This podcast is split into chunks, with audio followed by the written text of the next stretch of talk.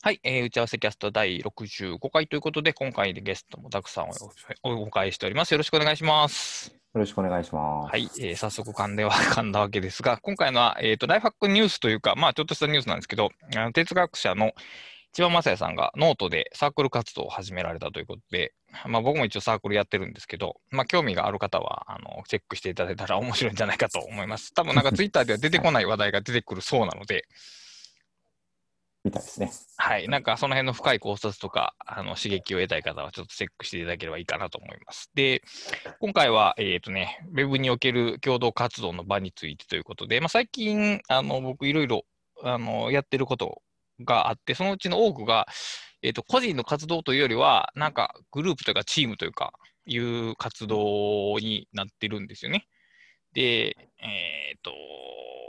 そのうちどっちからいこうかな。えーっと、少し前から始めてる、まあ Unnamed Camp っていう Scrapbox のプロジェクトがありまして、まずはこの辺の話からいきたいと思います。うんはいで、えーっと、な 何なのかって説明するのがととても難しいんですけど、難しいですよね。で、僕、あの、実はあえて参加せずに眺めてるんですけれどはいも、はいはい。はい。あのーまあね、こう、倉下さんがこのアンネームドキャンプとは何かっていうのを書いた文章もこの中に入ってるんですけど、はい。うーん、ちょっともう一度、そのアンネームドキャンプとは何かとか、その意図というか、ああの、どういう気持ちでこれを始めたのかというのをお聞きできたらなと思ったんですけど。えーっとね、これがね、こういうことを以前からやってみたい思いというのがありまして、 Scrapboxを始めた時からですね、きっとやりたいこと、やりたい感じがあって、というのも、うんだから他の人の Scrapboxを見たりするときに、コメントを寄せたいという気持ちがあるんですよね。で、まあ、その文、一つ書き込まれてる文にコメントを書くとか、まあ、よくあるのが、その、このキーワードを、えっ、と、カッコでくくってリンクにしたいとか、そういう希望があるわけですよ。はい。他の人の Scrapboxを読んでると。で、スクラップボックス側に何かその複数の人が自分のプロジェクトを持ってて、それをこう共同の場所に持っていけるような、え個々がプロジェクトを持ってるけど、それが集まるようなプロジェクトの機能があったらいいなということも、まあ、要望はしてたんですけども、まあ、結局そうはならずに、まあ、それぞれの人が個々のプロジェクトを持っているという形で、まあ、他の人のブログを読んあースクラップボックスプロジェクトを読んで、まあ、気に入ったものがあれば、ツイッターに、えー感想付きで流すっていうことをずっとしてたんですよ。はいまあ、ちょっと物足りない感じっていうのはずっとあったんですけど、で、うん。なぜ、その、自分が思っているようなことができないのかっていうことを考えたときに、例えば僕が自分が考えていることを書き込むの場所って Scrapboxで言うと、発想工房、クラスターの発想工房っていうのが、まあ、いわゆるその豆論文っていうようなデジタル情報を書き残した場所なんですけど、そはいこっていうのは、まあ僕だけのアトリエという感じなので、タイトルから分かる通り、ちょっと他の人を招待しにくいですよね。うん僕の名前が関しているし、多分他の人がそこに参加しても、やっぱり書き込みづらいんではないかなと思うんですよ。うんだからそこはずっと僕の場所やったんですよね。だから、で、そこが本拠地やったんですよ。はい 本拠地やったんで、そこから出ることはしないっていう状態がずっと続いたんですけど、えっ、とね、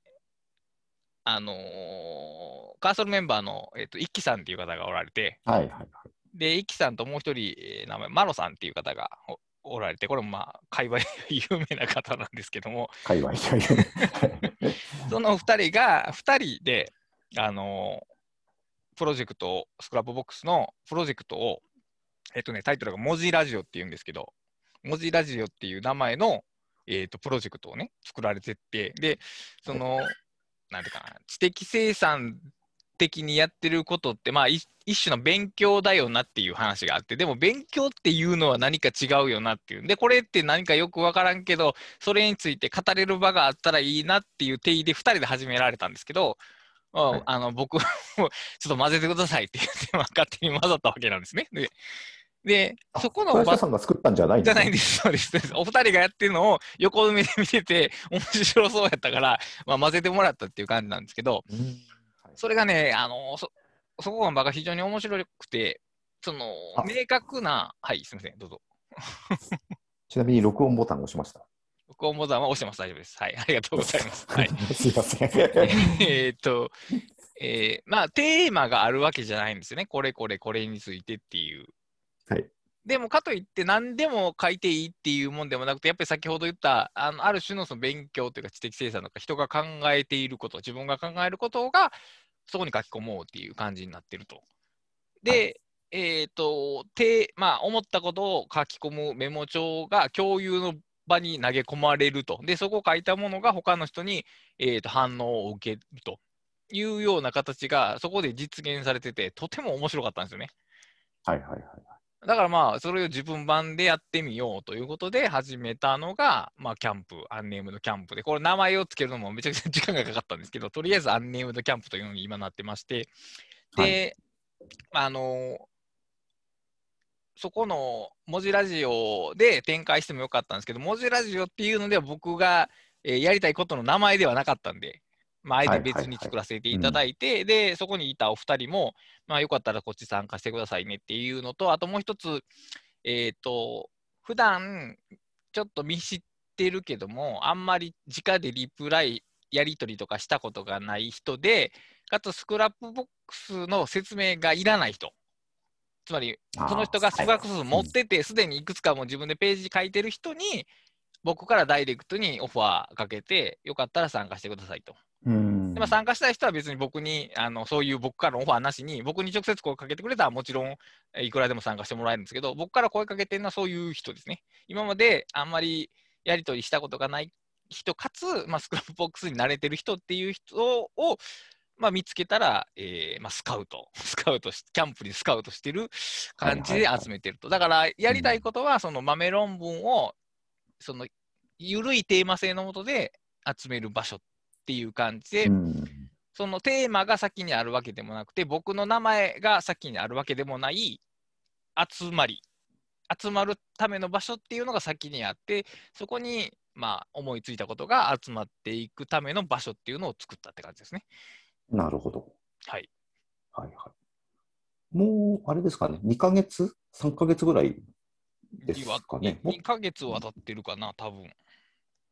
と思います、今年に入ってからですもんね。今年に入ってからは間違いないです。うん。では、あれですか、どうですか、続この2、3ヶ月続けて。あーやっぱりね、そのままとめて感想を言うと、やっぱ一人だけでやるその知的な活動っていうのは、非常に狭いものだったんだなということを、まあ、改めて確認したって、今までって基本的に全部一人、まあ、ブログにしろ本にしろ一人じゃないですか。そのいわゆる大学とかに属して、その研究室の中で何かやるってことがなかったので、はいだから、まあ、こういうフラットな場で何かをこう、うーん、意見を出し合って育てていくっていう感じって、まあ、カーソルにも近いんですけど、カーソルはまだ、うーん、なんていうんやろうな、い、うん、どういうかな、感想、うん、どういったんやろうな、意見をそれぞれ出すにしても、一つのテーマについて深めて議論していくっていうことが多分あんまり行われてないんですよね。ないですね。でそれに比べると、これ結構例えば何でもいいんですけど、これまあ、管理っていう言葉は何だろうかみたいなことについて、まあそれぞれの人々が意見を持ち合うっていう、で、それについて、ああ、そうか、そういうこともあるんだなっていうことが、まあ、言える場っていうのは、やっぱりその、えー自分のなんていうか知的フィールドを広げるというんですかね、ちょっとかっこよく言うと、うん。そういう感じがあって、で、ものの見方もやっぱり結構広がる感じはありますね、一人でやってるよりも。うんやっぱ眺めてて面白いなと思うのは、あの例えば誰かが書いた記事に対するコメントはいではないんですよね。うん、そうですね。明らかに誰かが書いたことに端を発して書いてるんだけど、コメントではなくて、こうそれぞれの人がそれぞれのことを書い,、うん、書く、そうですね。書いてると。うんうん。で、まあ、一応リンク、まあ、 Scrapbox なんで、えーリンクもつながっていると。はいで基本的に書くが書く人は自分の文章を書いてるんだけど、単なる自分の文章ではなく、まあ、お互いにこう影響されている。というか、うんうんインスパイアされている、はいっていうものが、しかもそれぞれの場所じゃなくて、こう一つの場所に固まってるわけですよね、そうです、そうです。うん。で、これがまたこうスレッドみたいなこうツリーになったり、ぶら下がったりしてないというところもまたうん。あんまり他にはない形で、そのあたりがこう見てると、面白いなと思いますね。だから今までに、そのツイッターとか、あるいはまあ、 Slack 系のチャットとか、あるいは、えーっと、まあ、旧2チャンネルの掲示板とかとは、その違った、えーっと、粒度と、えー時間感覚を持つ、うん、なんていうの、意見交換場になってる。まあ、 Scrapbox は初めからそういうふうに意図されてるんでしょうけど、そんな感じになってるなぁと。だから即時に書き換え、あの返信しなくてもいい。チャットやったら、そだから、なんかその場に一緒にいて、えー意見があったら、その即座にレスするっていうのが大体基本のコミュニケーションじゃないですか。3日後に、なんか3日前の投稿にレスするっていうのは、まああまりこう、求められるコミュニケーションじゃないですよね。はい。で、ツイッターのリプライのレスって、もうちょっと時間間隔が緩くて、えー昨日の返信を強化ってことは別に全然いいんですけど、まあ、140字っていう縛りがあって、まあ、ちょっとこう、言い足りない、書き足りないところはあると。で、逆にブログになると2000字とかで書けるんですけど、あの、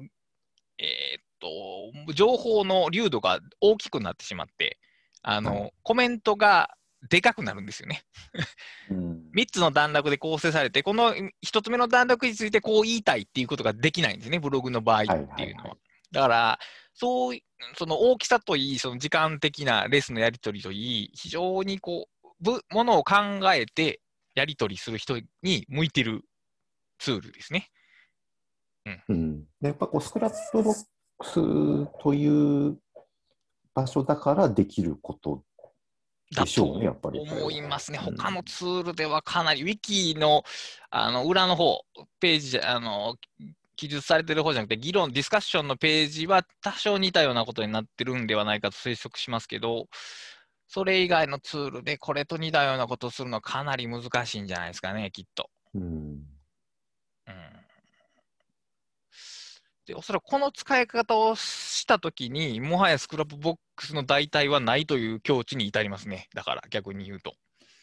この使い方ができるものはないかもしれないですうね。ん、ノートリンクができるツールはほもう今山ほどあって、もういくらでも選択肢はありますけど、まあ、この他人と共同でやって、それぞれが一つの、えーページとかに、えー同時期に書き込めるようなこと。で切り出せて、あとショートカット一発で自分の顔リンクが入れられるというような細かい気配りが効いたツールはこれしかないんじゃないですかね。だから、オブシディアンも便利ですけど、やっぱりあれは一人で使う、ロームリサーチも一人で使うことが前提になってるんで、うん。それはそれでいいことなんですけど、まあ、うーん、まあ、ウェブとか共同作業ができる場として見直すときには、やっぱりそう、前提として全員でやるっていう。己の成果がただ一つの場所に集合するんじゃなくて、その一つ一つのパーツを、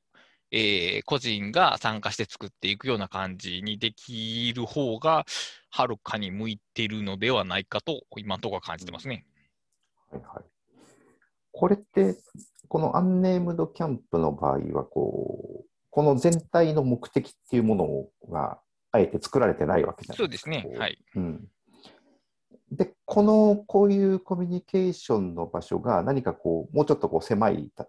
目的を持った場所はい。で使っても有効なのかどうかとか思うんですけど。有効なのは有効やと思いますけど、その部分になってくると、ある程度 Scrapbox じゃなくてもという部分が出てくるんじゃないですかね、うん。きっと。は。だから、そうなりますよね。だと思いますね。うんだから、狭い部分の場合って、あの要するにフレームを切れるということなんで、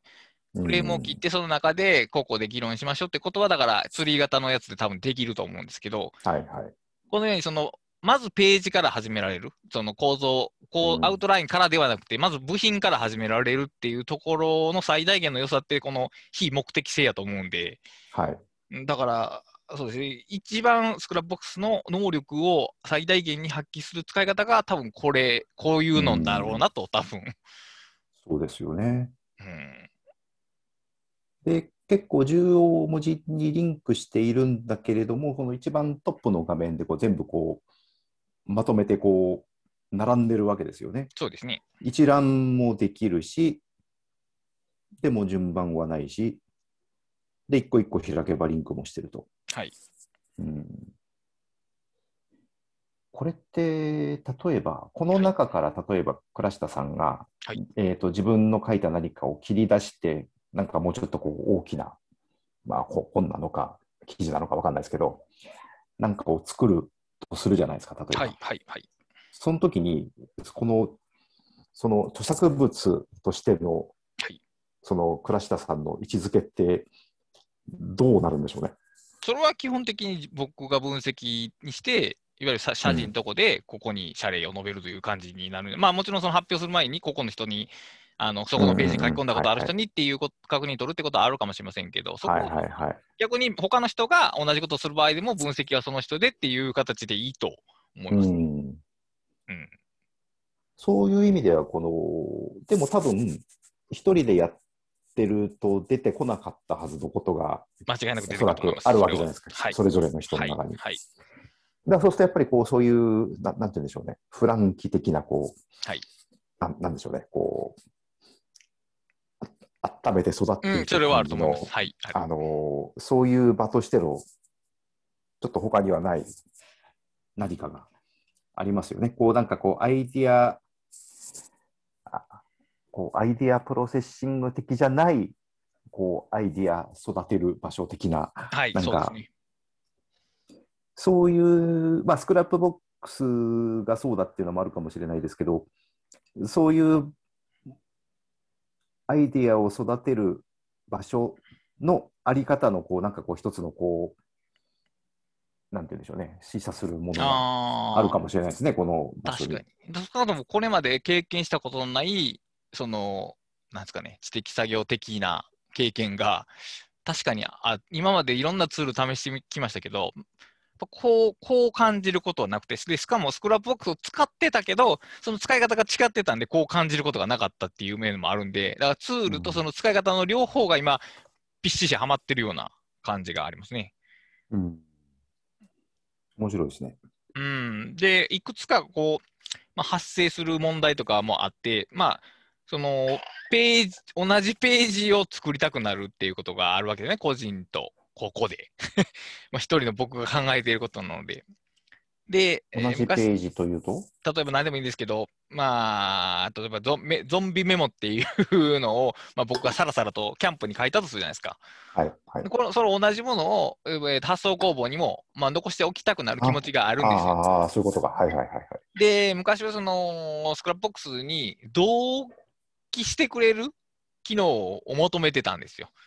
プロジェクト A の、えー、とノート B とうんプロジェクト C のノート B をなんか設定しておけば、片方を書き換えたときにもう片方。書き換える。つまりはい、えー WorkFlowy のミラーリンクみたいなようなはい、ものはい。ができたら管理が便利じゃないかと思ったんですけど、はい最近はまるっきり考え方が逆になって、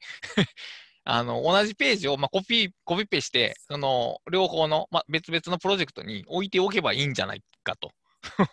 思うようになりまして、うん。というのも、あの、えっ、とね、まず、僕だけのプロジェクトに置いた情報と、ここの、えーキャンプに置いた情報は、多分ですけど、育ち方が違うんですよね。はい、はい。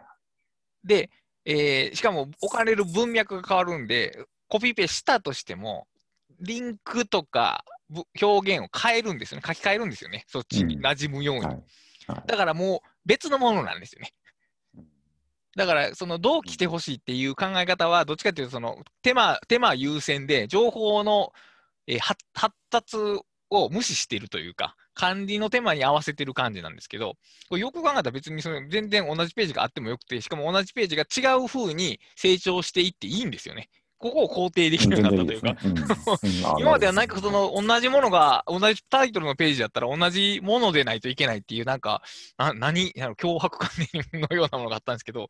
全然別でええんやというふうに、あの Git で言うと、そのブランチを切るという言い方があるんですけど、はい。はい。だから全然違う開発経路をたどっていって、その、発展が変わってもいいん。や。だから同期されてない方がむしろいいんだって、最近は思うようになりましたね。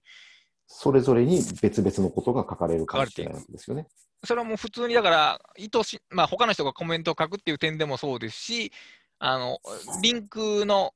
か作り方っていうのかな。例えば、うんえーっと、ぼ僕のププロジェクトでは、えーっと、 Scrapbox っていう語句が、えー非常に大量に出てくるんで、 Scrapboxっていう単独のキーワードをほぼ使わずに、 Scrapboxの使い方っていうリンクにするみたいな、そういうリンクの流動があるわけですよね。はい。そそれはだからページによってか、プロジェクトによって変わってくるんで、だから全く同じに見えて、まあ同じじゃないんでね、すでに同じじゃないんですね。そうですね。うん。あれ、これってプロジェクトをまたいだリンクはできるんでしたっけ？できないんでしたっけ？あのーリンク自体はできます。サジェあストはして ?URL を貼っちゃえばいいけれども。ブラケットのリンクはできない。ブラケット、トのリンクしたときにサジェストをペポペポしてくれることはないです。はいはいはい。っていうのは、あれですよね。その参照した、あの違っても全然いいけど、参照したくはなるかもしれないですよね。だから一応、その大元のページから別のページに貼ってコピーしたときは、その、えーブランチ、ほにゃらら URL という感じで、そのリンクした後だけは残しておきますけど、まあそれぐらいですね、だから。そうですね。でもそれがあれば十分ですようね。ん、昔はなんか2つのページ作って、その片っぽのページ書き換えたら、向こうのページも全部同じようにしてなければならないなって地獄やからやめとこうとか思ってたんですけど、それはだから考えすぎというか、あれでもそういう考えすぎっていうか、そういう脅迫観念って一体どこから出てくるんですかね。いや、わからないですけど、だから、イメージしたのが、その、例えばですけど、固有名詞を保存する場として考えると、うんと、例えば、何でもいいか、えー GTD っていうページを作ったとするじゃないですか。で GTD にほげほげほげほげって書いて、別のページもほげほげ書くと。で、えーその説明が間違ってるなって思ったら、当然片方を直してもう片方も直すわけじゃないですか。これはね。はい でも、そういう固有名詞じゃなくて、えーいわゆる豆論文のような、自分の着想を書き込む場として捉えたときに、あの考えが変わっていくのはこれ当然のことで、それ変化して良いんですよね。で、その変化もはいく通りもあると。うん。だから別にそこは同期しなくてもいい。で固有名詞っていうのは、あるい同一の事象を指さすものじゃないですか。はい。だからそれは常に同じものを指しておかないといけないっていう感じになるんですけど、発想メモになると別にそうじゃないんだなと。最悪だからタイトルの方を書き換えてもいいぐらいですから、要するに。うんそうですね。うん。だから、ウィキとして考えると、ウィキペディアって全部固有名詞の集合じゃないですか、タイトルって。はいはいはい。あれじゃないんですよ。あ、だウィキペディアの。あれでウィキを考えちゃいけないんですよね。そうそうそうそう。うん。だから、アンネームドキャンプっていうのは、その、ページのタイトルを固有名詞で先に作ることはまずないんですよね。ページの中で出てきたものを説明するときにリンクにすることだっても、その、極説明を、ページをなんか、どんどん増やしていって、なんか、ここにページたくさんあるっていうような感覚ではなくて、まず自分のその豆論文の記述して、そこに含まれているリンク、あキーワードが、えー何箇所かでおそらくそう参照されるであろうみたいな重要なものであったら、リンクにして書くっていうぐらいのうんステップなんで、だから固有名詞は、えーっと、主か10で言うと10ですね、だから。そうですね。でもこうやってアンネームドキャンプをだーっと眺めてみても、固有名詞のタイトルのページは、ほぼ、まあ、ごく稀にあるけれども、ほぼないですよね。ほぼないです。うん、非常に珍しい固有名詞を説明したものはあるか。ああと、あまあ、中的に入れたものはありますけど、そうですね。だからこれ、おうんまあ、これは多分一般的じゃ、ここを見てる人ですら一般的じゃないやろうから、うんちょっと書いとこうみたいなことは当然ありますけど、うんだからそこをあんまりたくさん増やすっていうことは目的じゃなくて、むしろどんどん豆論文を書きましょうというのが、このキャンプの役割の一つですね。うんなるほどね。逆にこれをやったことで、その個人で作ってる Scrapboxのなんか使い方がなんか変化したとか、そういうのってあります？変化というか、まあ、まずさっきこキャンプに書いてから、えーっと発想工房にコピーするとか、発想工房に書いてからキャンプにコピーするっていうような、その、えー行ったり来たりあはー。ごく増えましたね。うん。うーん。あ。そうか、あと、そうですね、こっちのこのキャンプの場所って、えいくつか、あのーまあ、ルールじゃないですけど、暗黙の使い方があって、さっき言ったように、その固有名詞より先に、えー自分の思っていることをタイトルにして書くっていうのが一つあって、で、まあ、もう一つが、コピペを、コピペ上等と。自分のところのプロジェクトの重複上等っていうのと、あともう一個は、そのインボックスを作らないっていうのがありまして、はい。この Scrapboxでこう、これはまだページにするほどではないけどのような雑談を書き込むページをよく作るんですよね。はいはいはい。えっ、と、まあ、カーソル用のあの掲示板がそれに当たるんですけど、ちょうど。なん、なんかあり、ますね。あれ、ほまあ、他のプロジェクトもよくあるんですけど、あれって気軽に書けるんですけど、気軽に書くと、そのままそれで終わることが 多いんですよね。終わりますね。なかなか切り出されないんですね。うんだから、インボックスっていうのは保存する安心感とともに、ページにしなければならない切迫感みたいなのをトレードオフで消してしまうんで、はいはいはい。インボックスにはしないっていうのをしてるんですけど、だから同じように僕の発想工房でも、あのインボックス的なものに先書き込むっていうのはやめましたね。なるほど、なるほど。それ結構大事かもしれないですうね。ん、もちろんその WorkFlowyとかに後でこれについて書こうっていうリストはありますけど、それを、うんあの Scrapboxにはしないと。んそうやって書き込むとね、どんどんそこばっかりが増えて、そのペーそのページそのものが増えないんですよね。だから、それはやめるようにしました。カーソル掲示板もあれですよね。相当衝撃的なこと書書かないと切り出されないですそよね。うそうそう。だからまあ別に使い方としては別に悪いわけじゃないですけど、そのスクラップボックスっぽくないというか、うんなんかもったいないなという感じが最近はしますね。なるほどね。それは、それはあるな。うん、逆にあれですもんね。こう普通だったら、えー一つのページとして成立しないんじゃないかと思うようなものをページにしてもいいわけですそれ。はもう全然。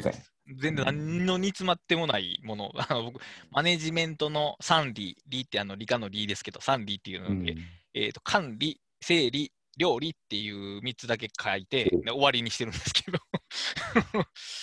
あこのこの理この管理と整理と料理って、その人によってその定義がすげえ揺れる言葉なんですよね。はいはいはい。まあ、管理が一番分かりやすいんですけど、その何をもって管理というかって人によってかなり違うんですか。で、料理も実はその料理の程度というかね、ここまで手を加えたら料理って人によってかなり違うんですよね。うん例えばこうカップラーメンを作ったらもうそれを料理って言う人もいますし、いやもうちゃんとあの一からその買ってきた素材なんか認めへんっていう料理もあるじゃないですか。はい。だそれが指すもんって結構異なって、そこにそのそれぞれの人のそのなん管理感っていうか、整理感とか料理感っていうのが現れるなっていうことで、この3つの理をつなげたページを作っただけなんですけど、まだ何も書いてないです。で、これ、ここ書いて、これ誰かが書い何か、これってこうじゃないですかって書いたら、また僕が書き足すこともあり得るみたいな状況になってますね。それも全然ウェルカムなわけですね。全然ウェルカムです。うんで、あのー一番衝撃的というか、よくお強く覚えてるのは、なんか、まあ、タイトル覚えてないんですけど、A っていうタイトルで書いて、しょけしょけって内容書いたら、えー、と別の方が、その、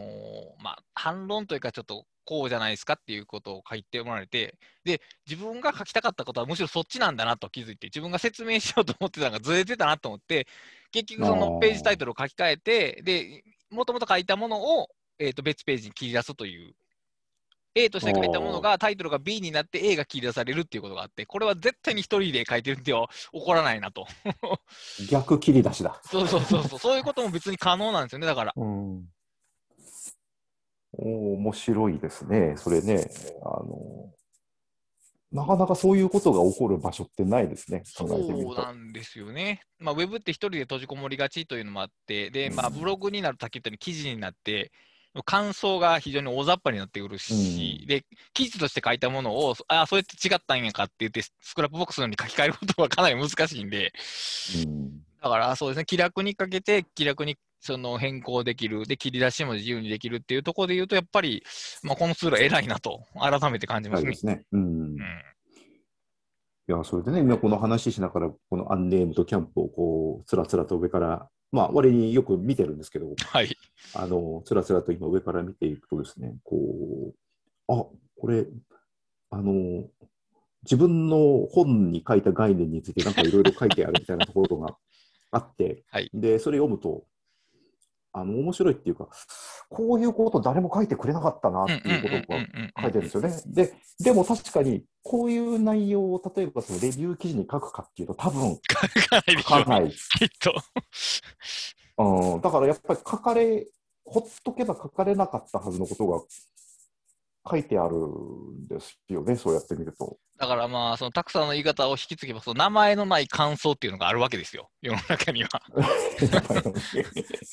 うん、それそうですね。そういうのが出てきやすく、まあだから、ここに来る以上何か名前をつけなければならない、キャンプに書く以上タイトルはつけなきゃならないんですけど、うんだからその、記事ほどでかいものでなくてもいいと。かといって、うんツイッターほど、その、なんですかね、ノンタイトルではいけない。やっぱね、これタイトルつけるってめちゃくちゃ重要なんで、これはもう、あえて力説、ね力説するまでもないんですけど、うんだから、タイトルをつけて、ちょっと小出しにしてみましょうと思ったことをちょっと断片的に書きましょうと。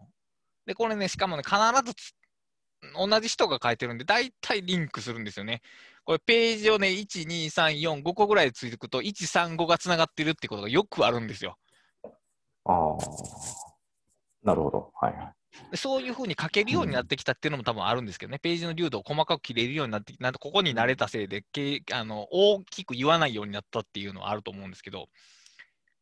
確かにその辺の作法の慣れみたいなのはもしかしたらあるかもしれないですね。うんだからあのスクラップボックスに慣れてる人からあの声をかけてるんですけど、うん。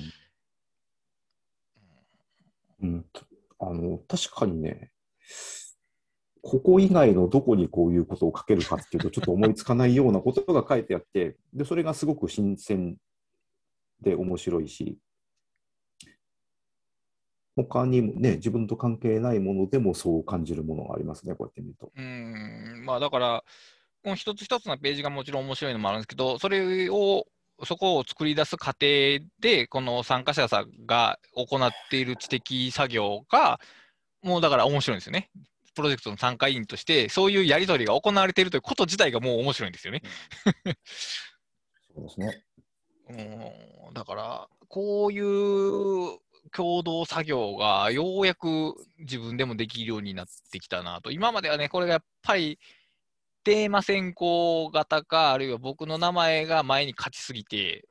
なんとなくその、まあ、先生と生徒みたいな、そのフラットというよりは、えーえーっと、上下みたいな感じの情報交換みたいなのが多かったんですけど、ここはもう別にその僕が誰であるかって関係なくて一参加者なんで、そういうとこで結構フラットに情報を出し合えて、ページ作るように。だから、その、誰でもページ作れるっていう、まあ当たり前のことなんですけど、案外その当たり前じゃないんですよね、会社組織とかで言うと。いや、当たり前じゃないでしょう、それは。なんか、ウィキでページを作るときに申請しなければならないって話を聞いて、大丈夫かそれと思ったんですけど、まあ、ありますよね、それは。だからやっぱりそのブログがたくさんあって、お互いの記事について言及し合うというのも、もちろんこの情報化共有の似た形なんですけど、はるかにそれより細かいレベルで行うようになってるし、あのやっぱり自分のブログに書くっていうことは、うん、自分の作品になるってことじゃないですか。だから、うかつな、はうん、気軽なことはか気軽に書けるわけじゃないじゃないですか、ブログっていうのは。はうんでここはその誰の場所、誰のなんですかね、発言であるかを問うてないので、この場所では。うんうんとまあ、匿名ではないけども、うん、自分の署名が大きく書かれてるわけではないんで、まあ、細かく小さいことでも書きやすいっていうのが、多分ブログとの違いでしょうね、きっと。確かにね。まあ、でも、時々これ、確認、あえて確認しないと誰が書いたのか分かんないページありますよね、見てると。あのトップに何も書いてへんのは大体僕が書いてます。あ トップにえあの絵文字が入ってるのはその人が書いたページであるあると思います。でもあ、別になるほど、なるほど。どその、えっ、とね、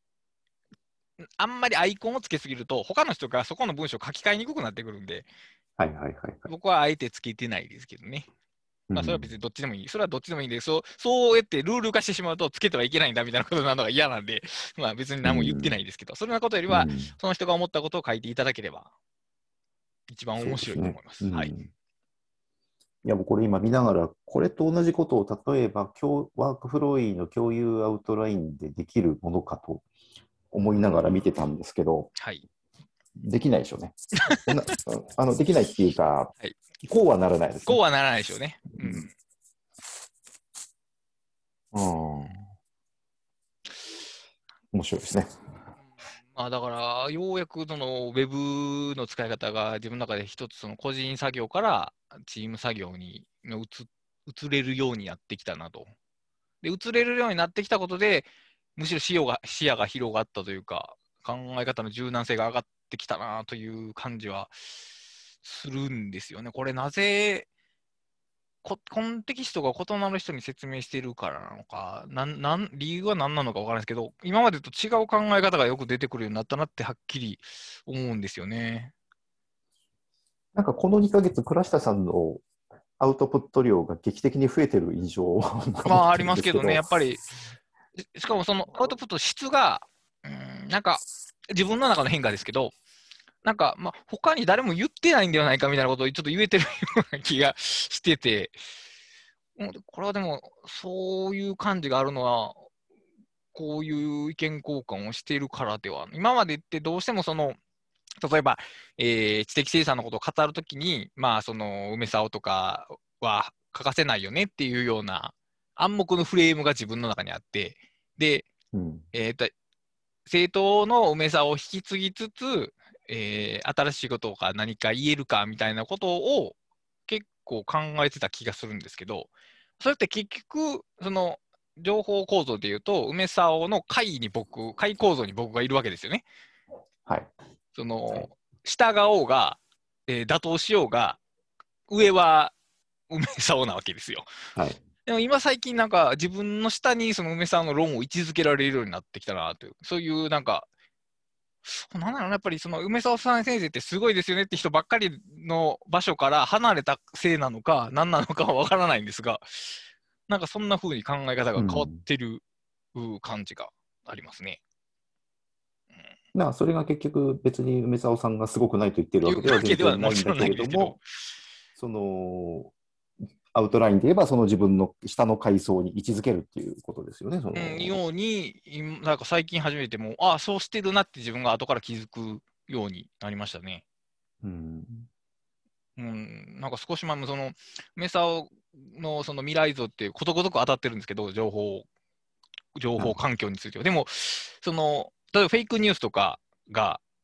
どう、人の生活どう影響を与えるかっていう論考はないんですよね。まあ、当然といえば当然かもしれないんですが。まあそうですね。はいそうすると、彼の見方はちょっと牧歌的すぎたのではないかなということを初めて気づいたんですよね。そんなこと今まで全く気づかなかったのに。だからやっぱりその、ちょっとい自分とはその視野の、うん、し視覚、視座、まあ、見方の違う人、話は通じるけども、見方が違う人に、えっ、と、うん、情報要情報を説明したりとか、その人の説明を受けたりすることで、その人の視野が少しずつ入ってきてるような感じがあるのではないかなとうん。断言はできないんですが。はい。だからこう、例えば、今こうやって、たくさんは僕と喋ってるじゃないですか。で、はいあんまりこう、ポッドキャストって、たくさんからすると、大体僕とずっと喋ってるじゃないですか。で、最近そう、ですね、大体。はい。最近、ちょいちょいその打ち合わせキャスト以外に、あの、ユーミン屋さんとポッドキャストを2回ぐらいされたじゃないですか。はい。そうするとやっぱり、なんか、同じ喋ってても違う感覚ってないですか？その喋る相手によって。ああ、それはもちろん全然違うんですよ。ですよね。だから、うんそれが増えた感じですね、僕の場合は。うんうん。うん。これやっぱりあれですよね。話す相手によって全く変わりますよかって、うん、そういう感じがあって、だから、普段うん喋り慣れてる人と喋ってしまうと、その、違う筋肉を動かさない、動かさないというか、うん その通じてしまうじゃないですか、軽い言葉で。だから、そうじゃないとこで説明するっていうことが別の、えー知的筋肉を動かすというんですかね、そういうことが生まれてるなと。だから、えーま、一人で作業していると、まあ、同じ筋肉をずっと使うと。で、こうやって、例えば二人で喋ると、ちょっと違う筋肉が出てくると。でもそれもやっぱり同じ人とずっと喋ってると、使う筋肉は増えてはいるけど、そこまで増えてないと。で、いろんな人と喋るようになると、その増え方がまた増えていって、その柔軟性がどんどん上がっていくというような感じですね。うんうんそうだから、大学の先生もやっぱり生徒と喋ってる人は結構そういう点で柔軟になるんじゃないかなと、まあ、仮説を持ってるんですけども。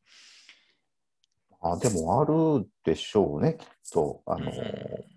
だから、ああいうオフィスアワー的なやつで、学生さんがこう、あの、講義とは、とかゼミとは違う形で話に来ることをすごく、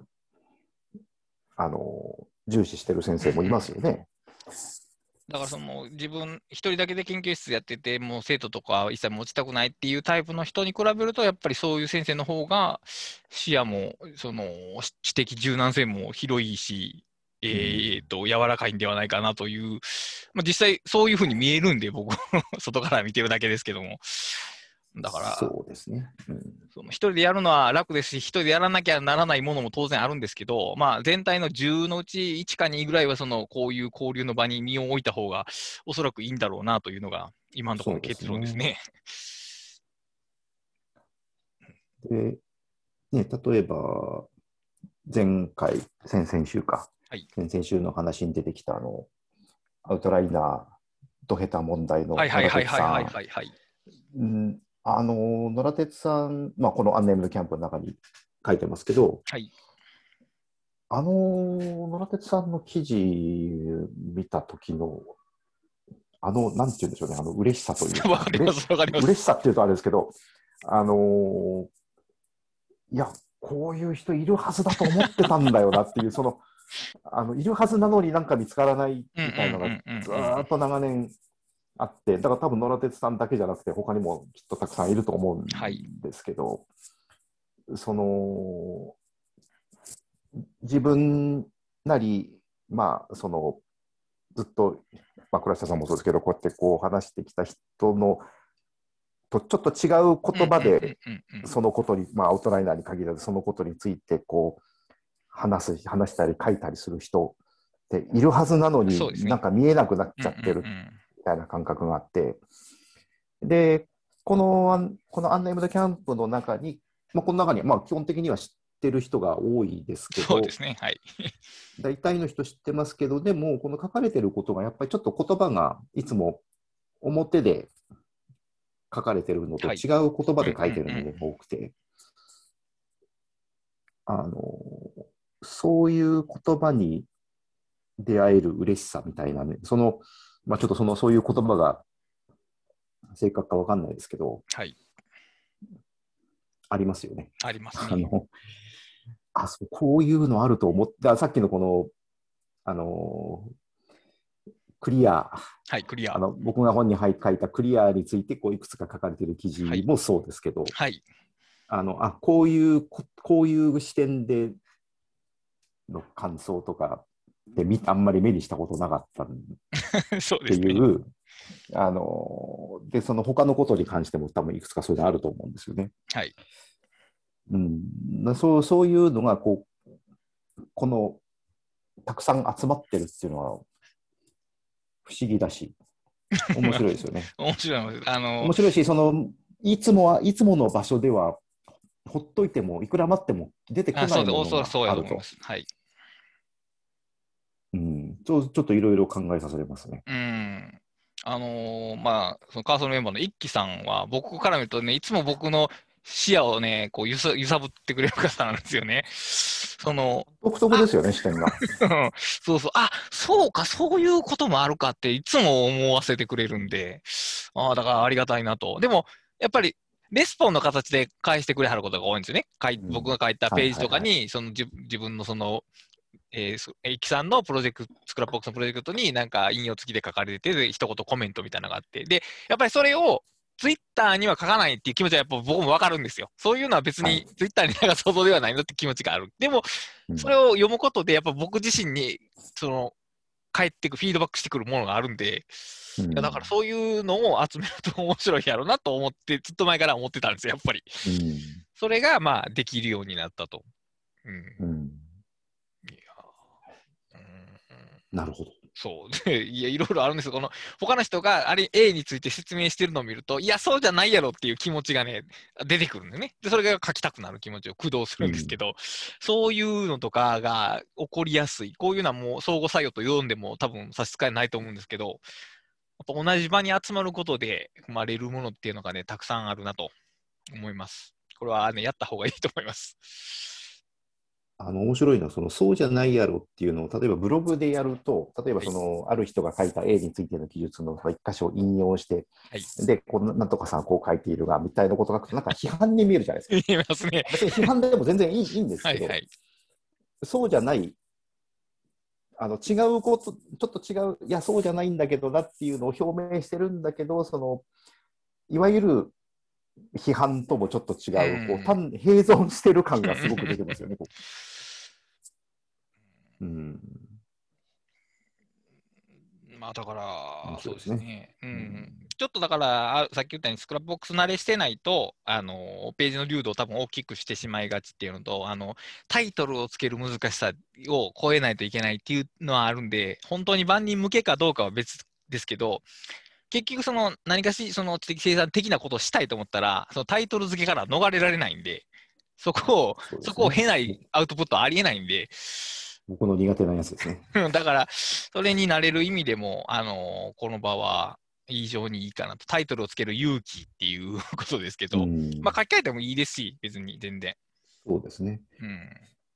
でもこれ多分、どんどん人数が増えていくと、どっかで成立しなくなるんですなると思いますよ、それはおそらく。うんだから今、今どのぐらいですかね、人数って。10人もいないですけど、そのふ増え方ですよね、だから。あのー一般ぼ公募してないのはそのためなんですよ。別に、多分100人でもいいんですけど、このこの感覚を共有している100人でないと多分ダメってことなんですよね。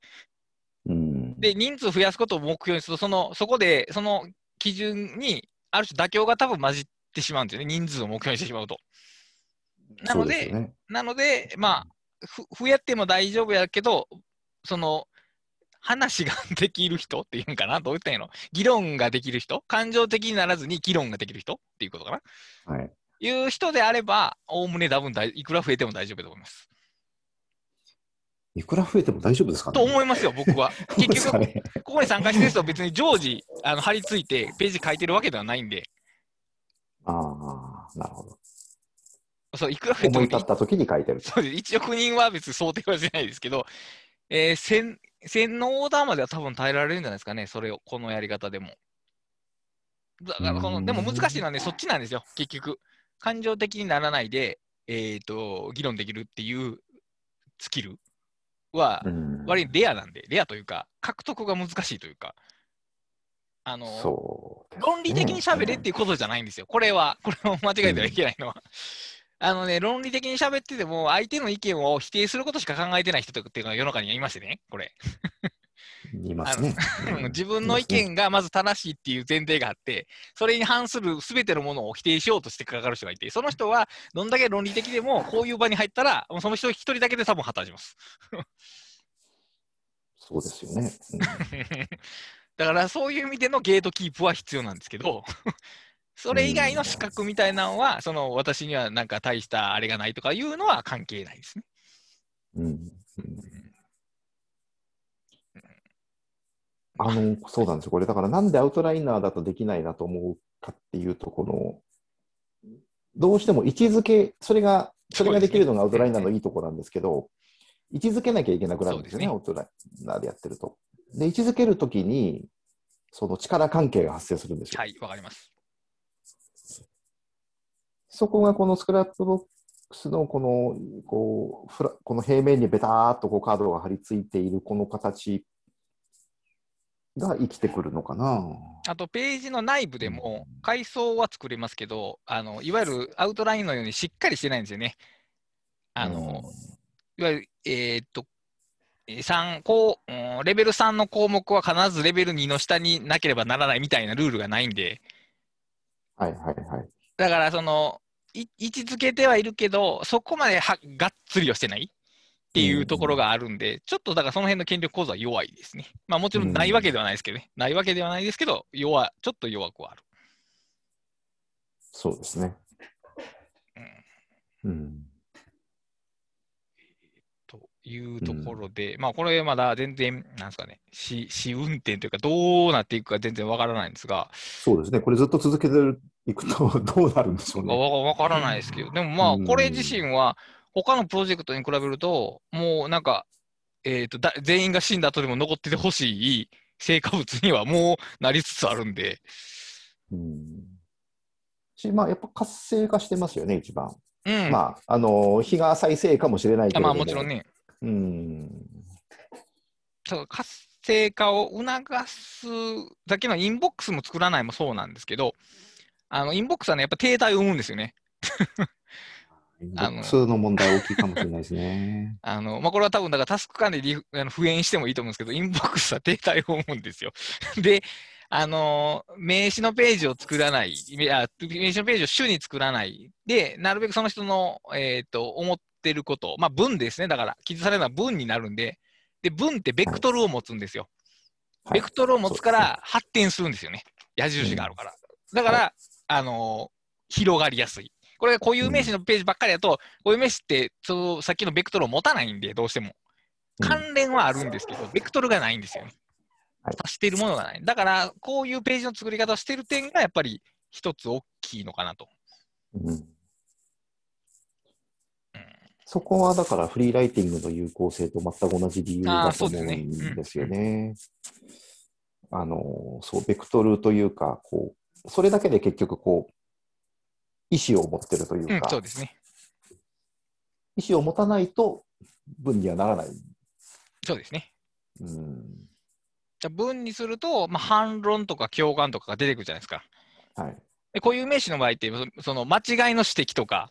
足りない部分を補足みたいなのありますけど、うんまあ、ちょっと弱いですよね。その人の、その読んでる人の意見が出てくる程度というと弱いんで。うん。だからやっぱりその豆論文の形で、えーしっかりタイトルを持った文章を書くっていうことが、その思考の整理を進めるというか、だからインボックスでも、インボックスの一番はやばいのが、その見出しだけメモというか、走り書きメモだけが並んでるインボックスぐらい停滞を呼ぶものはないというのが、うん僕のその、えー GTD 失敗歴から言えることなので、どうにもしようがないですからね。そうそうそうそう。あれがね、一番まずいんで、もっとうん文章で書いときはね、全然違うと思うんですよ。同じ書き出しメモでも。そうです。だから、はい。この、それ、今までのこの散々の失敗を踏まえてのこの形ということですね、これは。うんちょっと楽しみですね、でもこれから。はい。あの、もう参加したくなったらいつでも言ってください。僕僕からは声をかけないんで、僕からは声をかけないですけど、いつでも参加していただいて結構なんで。なんかね、読み物として楽しんじゃってますね、僕も。いや、うんだどこかな、だから、その、ツイートと記事の間ぐらいの流度で、これ、ものを言うことになるんで、最初はやっぱり慣れが必要やと思いますね。僕もだいぶ最初試行錯試行錯誤しましたからね、このこの流度になれるのに。うんでもまあ、なかなかそうですよね。こう普段特にブログなんか書いてる人ほど難しいかもしれないですね、と思いますは。どうしてもその長いことを読み物として成立させようとするというか、いうことになりがちなんで、そうすると、そのさっき言った矢印がいくつかの方向を向いてしまうんで、うんまあまあよろしくはないんですけど、まあでも、まあ、面白いと思いますよね。これ、小さく言った方が大きいことを言えるっていうのをすごく体験できますよ。うん、なあなるほど、なるほど。はい。まあう、んとりあそのえず。感じはわかりますね。はい。っていうのが、まあ、アンネームドキャンプの話で、まあ、もうだいぶ時間過ぎてしまったんで、ちょっと駆け足になってしまうんですが、もう一個、チームの成果で言うと、えっ、とね、タスク管理の、まあ、これもまた Scrapboxじゃない。タスク管理の Scrapboxっていう Scrapboxがありまして、はい。で、そこの中で、えっ、と、一人、発起人の方がおられて、プーアルチャン、プーアルチャさんっていう方が、えっ、と、まあ、し何やったかな、フレッシャーズ、フレッシャーズ向けに、えっ、と、タスク管理の Scrapboxから提言を出したいっていうのがあって、僕すごく面白いなと思ったんですけど、うん提言ってよく、あのーなん、なんか、組織団体がよく出すんですよね、提言っていうのを。まあ、今やったら、その、健康についての提言とかがいろいろ出てると思うんですけど、まあ、それと同じようなものを、そのタスク管理に関する情報を、まあ、フレッシャーズ向けに出したいと。で、フレッシャーズって基本的に新社会人のことなんですけど、もう広くとって、その、えー4月になった時に新部署に移動させられて、まあ、言ったら右も左も分からんところから仕事に取り組まなあかん人っていうことも含めての、えー、とフレッシャーズという言葉の使い方なんですけど、で、まあ、提言を出したいということで、まあ、どういうことがありますかっていう話が、先ほども言ったスクラップボックスの中でこう繰り広げられたんですよね。まずはいアイデア出しが。うんで、まあ、提言というからには、まあ、そんなに多くなってはいけないだろうと。まあせいぜい5か多くて7ぐらいだろうというのがまずあって、で、それぐらいにどんなことがありますかって参加する人がいろいろ書いていって、で、いくつかアイデアが出た後に、そのプーアルチョさんが、走行、えっ、と、草の項、ドラフト、はいドラフトを書かれて、はい。で、それを出来上がったね、僕が、まあ、えっ、と、いつものその、ちょっと良い文章にしよう、手直しをしようと思ったところ、あのまあ、人の書いた文章を手直しするぐらいだったら、一から書いた方が早いっていうのを病気が発動しまして、でまあ、結局 か、全面的に書き直して、で、出来上がったものが、えー、と4月1日かな、に、えーとスクラップえー、ノートか、ノート、プーアルシャさんプーアルシャさんのノートで、えーと提言されてまして、1から7まで、えーとまあ、これは読んでもらったら、内容は読んでもらったらいいと思うんですけど、まあ、言ったら、タスク管理とかに困困るじゃないですか、おおむね、新社会人というのは。でしょうね。で、まあ、あの、タスク管理スクラップボックスには参加している人っていうのは、その困った経験を持つ人なんですよね、基本的には。まあ、当たり前ですけど、はい、ですけど。で、自分たちが、まあ、こういうことをしてきたという知見を持ってるんで、まあ、そういう人たちに伝えたい思いっていうのを、まあ、えっ、ー、と、7つにまとめて出したと。で、うん、まあ、自分でブログを始めてから、R サイドでまあ17年ぐらいらしいんですけど、こんなことしたの初めてなんですよね。うん。あの、なんて言うんでしょう。だから、これも名前がないというか、カーソルって一応僕が編集長ですけど、あれってまあ、それぞれの人が自分で記事書いてるだけじゃないですか。だけっていうか、まあ、だけですよね。そのカーソルとして何かをやったというよりは、カーソルが取りまとめただけなんですね。だからここの人の署名,、えー、署名がきちんと前に出てるわけじゃないですか。でも、これってないんですよね、その提言って。あくまでそのタスク管理のスクラップボックスっていう一つのチームというかグループが出したものであって、えー、さっき言ったえー、署名性っていうのがだいぶ薄いとか消えてるんですよね。うん、そういうことを、ま、やったことって本当になくて、今まで。うん、自分の名前のブログとか、自分の名前の本とか、共著でも自分の名前が前に出てくるっていうことばっかりやったんで、だから、こんななぜこんなことを今まで、だって社会で見ると、こういう仕事の方が多いわけじゃないですか、基本的に。えー、まあ、そうですね。そうですよね。会社員、例えば会社員として仕事をするって言ったら名前は普通出ないと。そうですね。だから、そうデザイナーとかクリエイターの場合は出て当然ですけど、まあ、社会の大部分の仕事って、そのそ組織としての成果であって、個人の名前が出すもんではないじゃないですか。まあ、出てもいいんですけど。で、そういうのをその社会で圧倒的多数で行われているこの今まで全くしてこなかったなと、まあ、全くそういうのがしたくないから今のようなこの仕事をしてるというわけなんですけど、やっぱりこうね、さっきの話とも一緒なんですけど、いろん同じテーマについていろんな人が意見を持ち合うっていうのは、あのー、大変よろしい、よろしいことやと言っていいと思いますね。うん、うんこれ、これの場合は逆に、そのアンネームドキャンプとは違って、一つのテーマ、まあ、あの、そのテーマとは違う目的の場所ではあったけれども、そのテーマについて、スクラップボックスで一見交換をして、それを取りまとめたっていうことになるわけですよね。うん、またさっきとは違う。違う形ですね。だからフレームが先にあって、まあ、だから、えー、まあ提言っていうのがまずフレームじゃないですか。もう、はい、その内容がもう規定されますよね。だからアドバイスになりますね、はい、基本的には。で、あのウェブで発表するし、提言という形である以上、まあ、例えば500の提言とかまずありえないわけで、500の提言とかまずありえないわけで、でまあ、せいぜいその、まあ、紙1枚とかにプリントしようと思ったら、まあ、7個ぐらいが限界あるなと思ったよね、箇条書きで並べたとして。そうですね。だからまあ5から7までっていうフレームで、だからもうこれでね、だいぶでかかったですね。多分新社会人に向けて言いたいことって山ほどあるわけじゃないですか。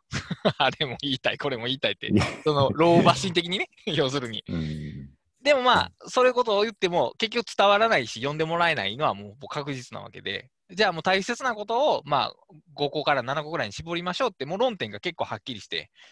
その中で出てきたアイディアが、まあ、そんなに多くなかったですね。その断片的なアイデアでも多分5、10から15ぐらいかな。で、それをいろいろこう、組み合わせて一つの提言にしたりとかして、まあ、結局全部で7つになったんですけど、あの、やっぱその提言が組み上げられていく過程がね、やっぱ面白いんですよね、やっぱり。自分では考えつかなかったところとか、こういう点は入れた方がいいんじゃないですかっていうのは、やっぱり一人で文章を書いてるときって起こりえないことなんで、うん、だからそこでもやっぱりそのいろいろ今まで視野の狭いことをしてきたのではないかなと、一周回って思うようになってるわけです。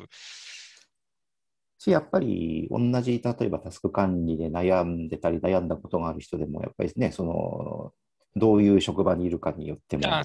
全然違いますよね。どんな悩みがあるかっていうのは。うん、そうですね。だから、働く人っていう視野にとると、もう共通性見出すのはまず無理じゃないですか。働く人という広さでは。で、会社員になると少し共通性が出てきますよね、ある程度は。そうですね。で、新社会人になるとさらに共通性が出てくると。まあ、その中でもバラバラなんですけど、少なくとも働く人全般について何か言おうとすることに比べれば、だいぶ有限化が進んでて、で、うんその一つの目標に向かって、いろんな人が意見を出すんで、いや、この、こんだけの量があると、新社会人を呼んでもらえないだろうみたいな、その、えージャッジメントのラインができるわけですね。話し合いの中で。で、うまいことここでまとまったっていう、そういうのがなくて、これがだから、よく言われるそのタスク管理概論みたいなのを、このような話し合いで組み立てることは多分できないと思いますけど、おそらくは。あまりにも漠然とししすぎてるんで。そうでしょうね。うん。じゃあテーマあをだから、はい、うんどうぞ。すみません。そうですね。あ、ごめんなさい、ごめんなさい。これ、あのー後ろにクレジットがついてるじゃないですか。はい。これって、えーっと、タスク管理相談室関係者って言ってる5人がメインで作ったみたいな感じなんですか、ね、そこに、まあ、アイデア投げた人たちですね。うんでスペシャルサンクスになってる人は。は、えー、とこの草案を読んで、不備を、不備とかを指摘してくれた、ご意見を伺った人たちですああね。ー。こうやって見ると相当たくさんの人が関わってますね。うん。まあ、だから、しかもそれぞれ視点が違う点からコメントが返ってきて、まあ、これも非常によろしかったですし、あの、えー、と、僕がそ提言を書いたときにも、当然、まあ、その文章としてはフラットに書きまあフラット雑に書きましたけど、言葉の選択とか表現は一応気を配ったんですよね。こう意図があって言葉を選んでるんですね。はいはいはい。やることじゃなくて行動っていう表現を使ったのは、これこれこういう意味があるからだっていうようなことで、それは僕の中では当たり前の感覚なんで、それをいちいち説明しないんですよね。ここに行動を使ってるのは、やることとは違うニュアンスがあるんですよっていうのをいちいち説明を普通しないんですけど、はい。あの聞かれたんで答えたんですよね。で、うんうんうんその答えたことで、あそうか、そういうことやったんやって自分で思ったんですよ。はい。いや、だからね、これはね、やっぱり一人でやってるとそこ分からないんですよね。あの、うんそう選んでるのは当たり前のことなんで、そこに、それ、その言葉がここにはまってるのは 僕の中では自明のことなんで、だからそう、自分でやってても分からんことで、だからそれが説明不足に多分つながることがあるんですよね。はいはい。自分で十全に説明してるつもりでも、それでは足りないことが多分あるんだなっていうのを、今回は感じましたね。うんこれはどうですか？やっぱりスクラップボックスならではの何かってありました？あれはでもそんなになかったんです。あれと同じことは、他のスラックとかでも多分できたと思いますね。うんあの逆戻りする議論がなかったんで、ああ、なるほど。逆戻りする議論があるときにスラックとかめんどくさいんですよ。わかるな。あの10項目前の話なんですけどっていうことをしにくいんで。おーそうですよね。うん、あそういう意味では昔ながらの掲示板の欠点をそのまま引きずってますよね。そういうことだと思いますねうんだから、えーといわゆるそのワークフロー的とか、あのなんですかね、ステップが1個前に進んだらもう戻れないタイプのタイプ進め方は問題ないんですけど、うんスクラップポストはそうならないんですよね、あれ。記述どこでも追加できるんで。そこがね、やっぱり違いますね、だから。そうですね。ただなんかこう、あの、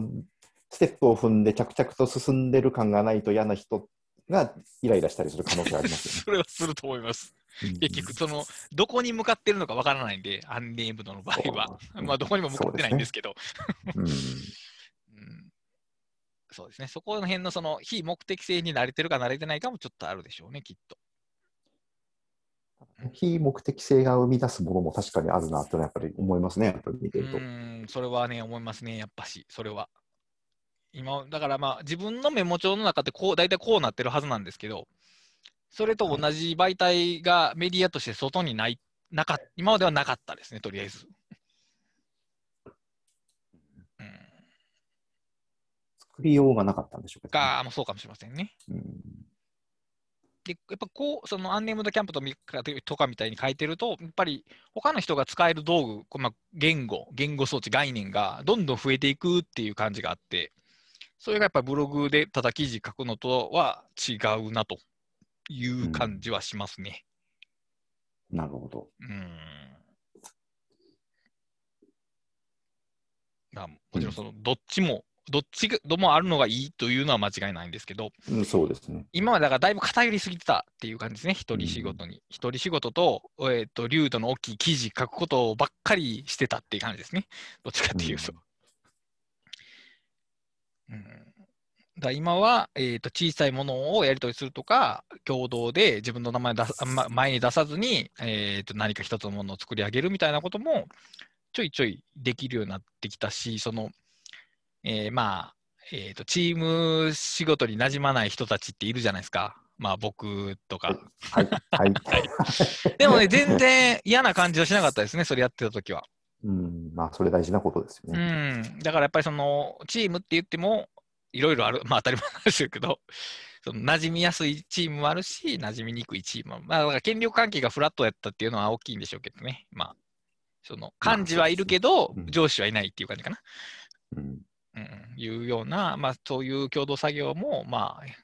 一つ選択肢として増やすと、まあ、アウトプットが豊かにはなりますよね。自分の成果が直接増えるわけではないですけど、ね、さっき言ったように、えー、物の見方が広がるっていうところが確実にあるし、えーとまあ、部品の一個一個のクオリティが上がっていく感じもあるんで、うん、うん、まあ、そういう場所を全体のうちのやっぱ1割か2割か持っとかないと、やっぱりどんどんこう閉じてしまうというかね、自分だけにしか伝わらない言葉遣いで喋るようになってくるっていうところが多分出てくると思うんで。出てきますね。出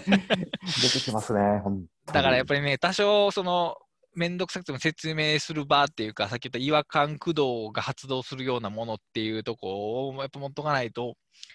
表現する人としてはだんだん自利になっていくんではないかなという感じがする次第でございます。次第ですか。はい。いや、でも分かりますね。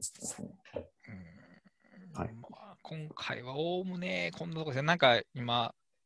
ここら辺分からへんかった話があれば、引き受けますけども。いや、でもよく分かりましたね。分かりましたというか、こういう、こういう感じの記事がなんでここには書かれるんまあ記事じゃないですね。こういう感じのページがなんでここには書かれるんだろうなっていうのはよく分かりましたね。うんうんまあそうですね。まあももちろん力学は全部分かってるわけじゃないですけど、まあだから一つ言えるのは、だから共同のスクラップボックスを作ったら、はい、こうなりますっていうわけではないっていうことだけは確かですね。それは。確かですね。はい。僕、今まで何回も作ってますから、こういう、あの、人、たくさんの人が集まって、情報を持ち合いましょうっていうやり方をずっとしてきたんですけど、まず集まらないんですよね。で、気づかついたらそれは結局、その固有名詞のページを求めてたからなんですよね。あのそれではね、多分集まらないんですね。そのこれについて自分が何かを言いたいっていう気持ちを駆動させる構造でないと、まあ増えないですね。その情報共有っていうのは。そうですね。うん、はい、まあそんなところでございまして、うん、えっ、ー、と、はい、まあ今回と 感想等あれば、えー、ハッシュタグ打ち合わせキャスト、ひらがなで打ち合わせ、アルファベット cast までいただければと思います。もし、あの、 Unnamed Camp に我参加したいという人がいましたら、えっ、ー、と、ツイッターまでお送りいただければ、えっ、ー、と、面接はしませんけども、選考は、えっ、と、スクラップボックス、自分のスクラップボックスを 見せていただければ 合否を落ちたりするんですか？まあ、落ちないと思いますけど、その人のページ見て、なんか、その、罵詈雑言しかないようなページだったら、ちょっとお断りするかもしれないです、それは。はい。まあ、そういう人は来たがらないです、ね。そう思いますけどね。はい。うん、えっと、たくさん何か現時点でお知らせしたいと、お知らせしたいこと等ございますかね？ことと、特には、今のところはありません。はい。じゃあ、今回はこれまでにしたいと思います。はい、お疲れ様でした、はい。お疲れ様でした。